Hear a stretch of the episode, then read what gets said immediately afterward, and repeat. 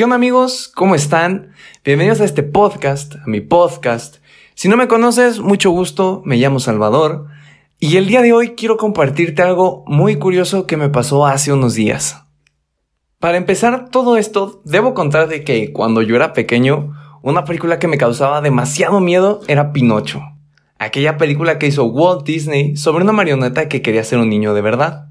De aquella película la escena que más me causaba terror era donde un titiritero llamado Stromboli hacía preso a Pinocho en una jaula y amenazaba con dejarlo ahí y llevárselo por el mundo para actuar y así poder hacerse rico aprovechándose de él.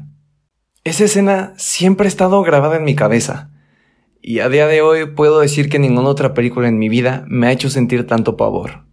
Puede ser porque en aquellos momentos era mucho más pequeño, pero aún así ninguna otra película ha logrado causar ese miedo en mi persona. El punto es que hace unos días me encontraba en actividades con seis amigos en una comunidad de escasos recursos en Veracruz. Y un día de esos, a la hora de la comida, mi amigo Juan Pablo, un saludo para ti, mi querido Marina, si llegas a escuchar esto. Al escuchar mi historia sobre Pinocho y el titiritero, me dijo que el libro original de Pinocho era mucho más macabro, mucho más oscuro que la película. No te voy a mentir, Tuve muchas ganas de leerlo. Creí que a mis 17 años era hora de afrontar ese miedo que tanto me perseguía. El único inconveniente es que no había muchos recursos para poder ir a buscarlo, como a una librería o algo que se le pareciera. Aún así, pensé opciones para poder leerlo, y en un momento que logré tener señal, ingresé en iBooks, esperando que estuviera ahí y poder comprarlo vía electrónica. Vaya, fue mi suerte que el libro estaba y era gratis. No habían pasado ni 30 segundos cuando ya lo había descargado. Pero esa no fue la única sorpresa que me llevé, y a ese punto viene todo el programa de hoy. Después de algunos capítulos de las aventuras de Pinocho, escrito por Carlo Collodi, llegué por fin a la parte que más esperaba, el momento en el que aparecía Stromboli, que en el libro original es llamado El hombre tragafuego. Comencé a leerlo y todo parecía que esa escena era idéntica a la de la película de Walt Disney. Pero no.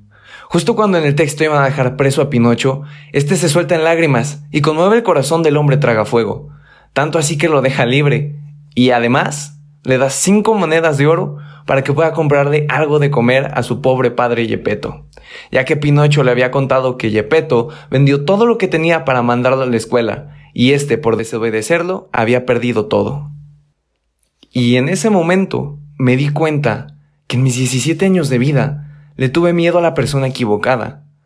Le tuve miedo a aquel que no era el malo del libro, aquel al que unas lágrimas bastaron para ablandar su corazón, y no a aquella marioneta egoísta que solo hacía travesuras. Qué curioso es esto. Imagínate mi reacción al leerlo, y darme cuenta que el villano con el que yo había soñado cuando era pequeño no era lo que yo pensaba. ¿A cuántos de nosotros no nos ha pasado eso? Todos nosotros tenemos miedos, algunos más grandes que otros. Hay algunos que incluso nos paralizan, aquellos que pensamos que son más grandes que nosotros. En ese momento es en el que me di cuenta que podemos pasar años creyendo en una mentira, sintiendo temores que no nos dejan avanzar ni crecer como personas. Y lo importante de todo esto es, ¿cuánto tiempo te llevará a ti enfrentar un Stromboli? Tenemos miles de miedos, y eso es totalmente normal. Puede ser a cualquier cosa, Puedes tenerle miedo a las personas, a las alturas, a algún animal, a las montañas rusas, etc. El problema no es tener miedo, el problema es no enfrentarlo. Imagínate qué sucedería si con el paso de los años te dieras cuenta que tu mayor miedo realmente era una ilusión, que realmente no era algo malo o digno de ser temido, pero por no hacerle frente tuviste miedo tanto tiempo. Te reto a que te atrevas, amigo a que busques tu mayor miedo y lo enfrentes. Vénselo. Yo sé que puedes. A veces lo único que necesitamos es un pequeño empujón. Entonces, amigo, ¿quieres seguir con miedo o prefieres ser valiente y afrontarlo? ¿Quién sabe?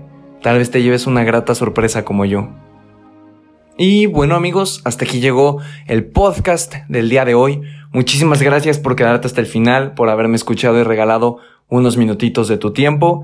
Te invito mucho a compartir este podcast para que mucha gente lo pueda escuchar y así nos animemos a crear más contenido. Compártelo en tus historias de Instagram, manda el link con tus amigos, cualquier forma en la que lo puedas compartir, de verdad estaría muy agradecido.